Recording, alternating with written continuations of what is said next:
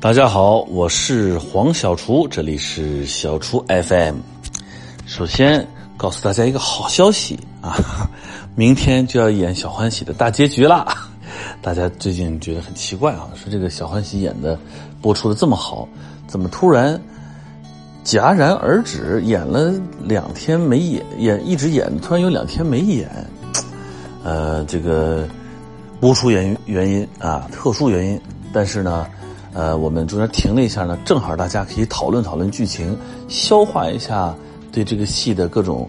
啊这个讨论啊，这个讨论呢，呃，现在我看了看这个网评啊，我觉得集中在呃有几个方面，其中有一个就是呃大家也是开玩笑啊，当然也说的是这个这个心里话，说这个小欢喜也不怎么欢喜啊，就像之前的都挺好，也都不大好。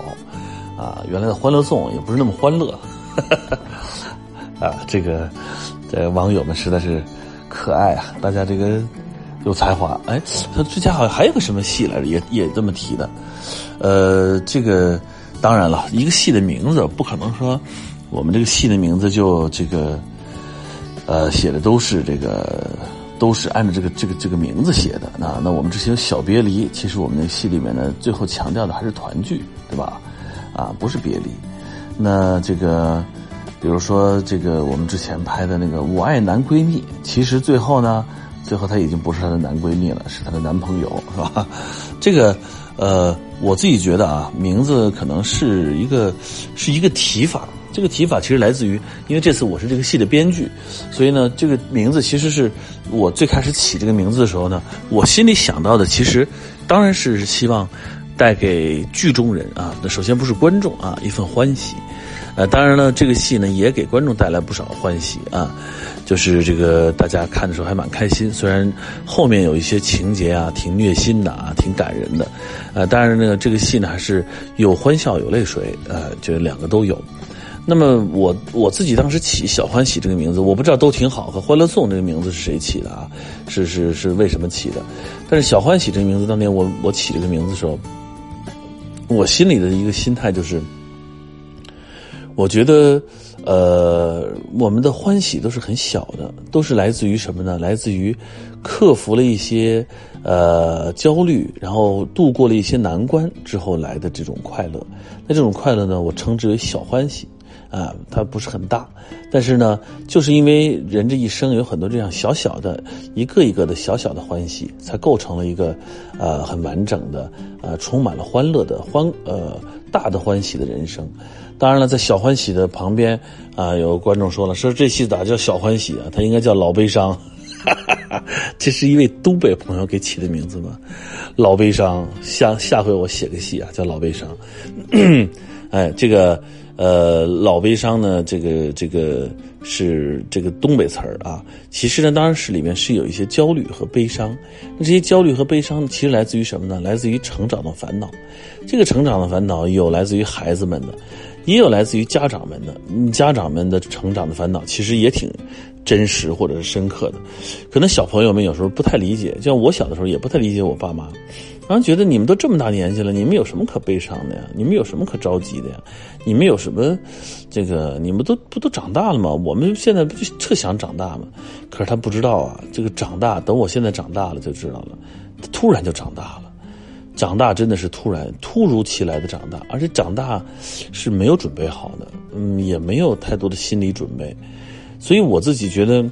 做家长或者是作为一个成年人，比如我的年纪已经。啊，年年年纪，我今年四十八岁，就年近年近半百。哎呀妈，这个词儿放到我身上，我自己听的也是咯噔一下，一嘚瑟呀。年近半百，那年近半百了，但是心里边其实并没觉得自己是这个岁数。可能儿女看我们是一种看法，可是我自己觉得，我也不觉得我大，我不觉得我年纪大。我也不觉得我是，呃，这个一个成年人或者是一个中年人，哎，就就，但是呢，又有很多的事情呢，啊，接踵而来啊，甚至是扑面而来，那这个时候呢，你就会有一点点的焦虑啊，或者是苦恼。你比如说，啊，孩子的从小的成长啊，包括他的教育啊。包括他的叛逆啊，呃，然后这个你自己的事业呀，你遭遇的人生很多的呃变化呀，包括还有一些变故啊，是吧？嗯，还有你身边的朋友们他们的生活啊，嗯，像我写《小欢喜》这个戏，其实有很多的东西都是来自于，嗯，我身边的人或者我身边的事儿，啊，甚至还有人啊故去啊，啊远行啊，啊，这些都是我觉得很生动的一些，呃，很真实的一些生活的画面。那这些生动的真实的画面，呃，刻在我的脑子里，我就把它慢慢的变到作品里面。嗯，但是呢。嗯，我总是相信一个好的现实主义的题材，最终还是要给人以希望，啊，给人温暖。那在这个戏里边，大家也看到了，哎，我们这个呃方家的学渣方一凡，哎，上了南京艺术学院。南京艺术学院呢，也是一个非常好的这个艺术学院。今年乌镇戏剧节，我们还有南艺的啊一个戏啊，是赖老师之前的作品《红色的天空》。啊，会来到乌镇，进入一个叫做学院学院观察的这样一个一个环节里面，哎，参加学院的一个演出和中央戏剧学院以及澳大利亚的呃一个大学莫纳什大学，呃，一起来这个参与这个乌镇戏剧节，所以南艺是一个非常好的一个一个学校。呃，方一凡去了，而且呢，英子上了南京大学的天文系。嘿嘿，呃，也不知道两个人是不是离得很近了，哈哈，应该经常可以一起约着去逛逛夫子庙，啊，一起去趟这个爬爬这个紫金山，啊，一块儿去溜达溜达，吃个鸭血粉丝汤，啊，一块儿到这个呃灵谷寺啊去玩一玩，一块儿这个啊。观众期待着他们炒出一组 CP 来，哈 我不知道哎。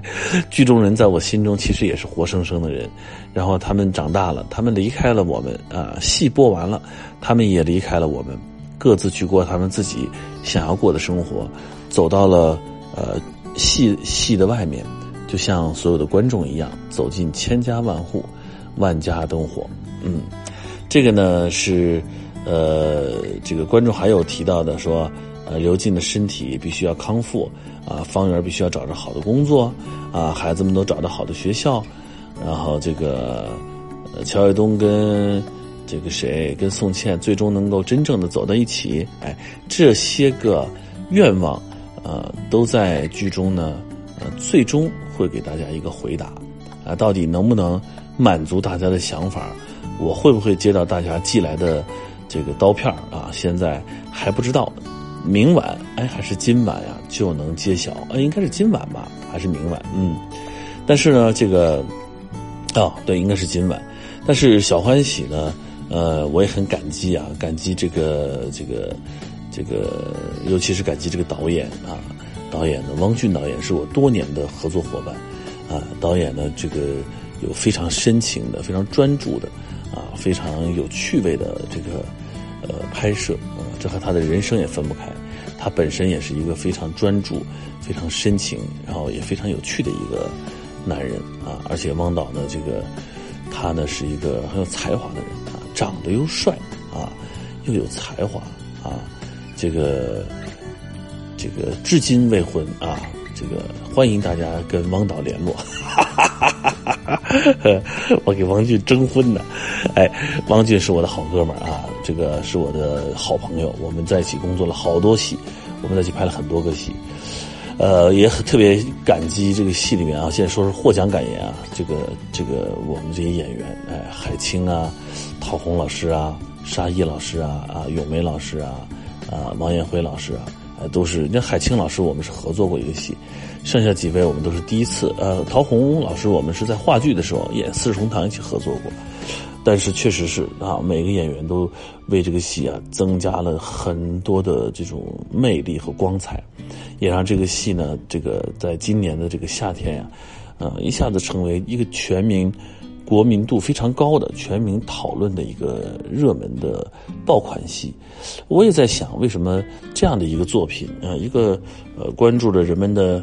呃嗯呃家长里短、现实生活，而且没有那种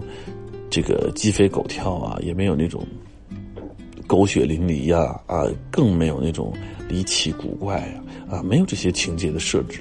就这样一个戏。怎么会取得了今天这样的观众们的这样的一个喜爱和青睐？是怎么取得的今天的这样的收视的成绩啊？呃，舆论口碑的这样一边倒的这种赞扬。后来我也在想，其实，呃，真的不要瞎编。其实我们的观众朋友一点一点这种这种这种真实啊，一点这种这种细节，就已经可以让观众朋友们非常的满足和幸福。就是，我们就去看看真实的生活中发生了什么。真实的生活中，我们身边，呃，左邻右舍的，我说了，这左邻右舍的现实主义，呃，就在我们身边的最质朴的、最简单的这些人。我这这个故事真的很多人物的原型就是来自于，真的是我的左邻右舍。啊，我下一个戏，我现在也在写，也是来自于我的左邻右舍，就是，就是这个，就是他完全。完全是一个普通人的家庭生活，啊，包括之前有观众提出说，之前有采访说，你们这写的都是中产阶级，啊，这跟我们老百姓没关系。错，我不认为我们有什么中产阶级，我写的就是在今天，在我们的这个时代发展到今天，这样经济社会发展到今天，在中国，呃，日益强盛的今天，最正常的叫小康之家。啊，不论是官员，还是老师，还是这个公司的职员，他们都是小康之家，有的稍微富裕一些，富裕的小康；有些呢刚好过得不错啊，这个这个衣食无忧啊，那么就是基础的小康家庭。那我觉得这个已经成为我们中国今天当今社会中国家庭的一个一个基础，那也是一个大多数。所以呢，在剧中我们还是关注的都市的人群、都市的这种最基础的这种这种生活，啊，里面呢也会有很多的家长里短啊，你来我往。当然，更多的、最多的还是写了父母对儿女的感情，还有儿女对父母的感情。那这个也是我自己这个，呃，为人父啊。呃，也是为人子啊！我的父母年纪也都大了，我的小孩多多已经都快十四十四岁了，快要十四岁，十三岁半了。哎，我一点点的，呃，这样的感受，嗯。那么后面我们还会再写到有关教育的这样的戏，呃，大家或多或少也都呃在在打听。那我们会写一个，我自己很想写一个这个关于。呃，幼儿园升小学啊，小学升初中啊，就类似于这种更小的低幼的儿童的，那我也想写，呃，刚刚初为为人父母啊，这个他们的成长啊，这个也是一个会很有意思的故事。我现在正在呃弄，呃，我自己呢虽然有一个十三岁半的大女儿。但我也有一个两岁的儿子，所以我也在某一个层面也也有这种啊家里有小 baby 的这种这种生活经历，啊呃，现在在新的戏也在筹备当中啊，在剧本的筹备当中。也期待吧，呃，在这个小欢喜里边，大家看的说说，哎，脸儿越来越开朗，然后说这个家里边孩子啊，每个那方一凡原本就活泼，是吧？英子呢，虽然有有点忧郁，但是英子呢，其实整体个性还是挺可爱、挺外向的，啊，洋洋呢，虽然内向，呃，有点这个，呃，有点这个早熟，但是洋洋呢，其实还是有也有孩子气。那么黄芷桃虽然父母不在身边，但是呢，黄芷桃在这个戏里面，她也是一个，呃，就是很典型的这种可爱的姑娘啊，呃，带着小小的忧伤啊，就这种，呃，甚至王一迪大大咧咧，像他妈妈一样大嘴巴，是吧？但是呢，也都是很可爱的小孩应该说呢，孩子每个人的孩，每个孩子的成长，其实都受到了父母、学校啊、社会环境的影响。嗯，那么这些角色呢，其实。或多或少，刚才我讲的都来自于我的生活中的这些朋友们，啊，比如说这个，这个其实有一点点小小的忧郁啊的英子，我说完你们肯定不信，有点像我小时候，哈哈哈哈啊，当然我们这个，呃，我们戏里我有两个。呃，非常好的这个呃小编剧啊，一一个叫呃小郭，一个叫小雷啊，这两个这两个年轻人呢跟我在一起，呃做这个剧本的创作。那其中这个这个小郭啊，郭小姐，她呢也是有英子的身上有她的这个色彩啊。那么，呃，在这个这个小孩当中啊，这个像方一凡，呃，我说出来大家可能不信，他也有点像我小时候。哈 哈我对我自己的小时候，呃，太丰富了。那我自己对我小时候印象，说实话也有点模糊了，因为太久久远了。但我小时候像个皮猴一样上蹿下跳的东西有，但我也有像英子那种，呃，这个有时候有点忧郁啊，有点这个多愁善感也有啊。但是我的妈妈可不是宋茜，我的妈妈，啊，我的妈妈也不像宋茜，也不像童文洁，也不像这个刘静。可能我妈妈是另外一种，我妈妈属于特别的稳定。然后情绪很稳定，然后对我们要求没有那么高，但是呢也很温柔啊，也很温柔。但是我妈妈呢又很刚强，她非常可能有点刘静的色彩啊，但是她跟童文洁和宋茜不一样。我的爸爸呢是真的很像方圆，嗯，很像方圆，就是很活泼，呃，上蹿下跳，然后这个呃比较乐观，呃，像里边宋茜，其实我写的就是我的一个邻居。但是我这个邻居是个男男士，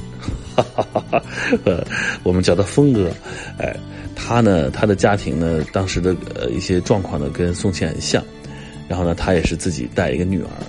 呃，带一个女儿，所以他呢，把，呃，他在对孩子照顾上面就有点像这个宋茜，就是不是孩子需要他，其实他呢更需要孩子，哎，我就借鉴了这样的一个一个人物的形象，呃，那么里面还有一些大家都都。都猜测也猜的对，比如说得乳腺癌 这个事情，那我当时也是我的一个朋友，我的邻居，呃，是我的左邻，嗯，啊，他这叫王姐，啊，我当时写的这个时候，包括里面这个洋洋剃头，我写的其实就是王姐的先生。呃，叫老孙，也是我的好朋友。其实这里面有很多的原型人物，都都在我的生活当中。但是呢，他不是照搬过来的。我会把呃某一个某几个人啊的各取一部分，然后组接成一个新的人啊，这样的做法啊，慢慢的变成了呃我我们这个这个戏。那童文杰其实我在某种意义上写的是我的姐姐，我亲我亲姐姐，呃，所以开场的那个对白第一句话说妈，他说我不是你妈啊。那个，你别叫我妈，这个是，这是我姐姐跟我外甥的口头语。我不是你妈，你别叫我妈。哎，有时候写个戏还挺有趣的。哎，自己自己在做这个呃小欢喜这个历程中呢，很煎熬，也很痛苦，因为这个剧本我们中间修修改改，然后中间的时间也很紧迫。但是呢，也很快乐，呃，我们享受到一次完完整整的创作的快乐啊，还是很很开心的。那么，所以这次呢，呃，给大家呈现了一个小欢喜。我们也希望呢，明年我们可以来拍新的戏，啊，带给大家更多的欢乐啊和更多的领悟。好了，今天聊的时间有点长，那个我现在人在杭州，在余杭，刚刚演完《暗恋桃花源》，那么我现在呢，正准备出发去趟乌镇。呃，去乌镇呢，到乌镇去办个事儿啊，顺便这个待一待，然后再回北京，所以准备要出门了啊。这个浙江的天气非常的好，嗯，这个我们这个戏在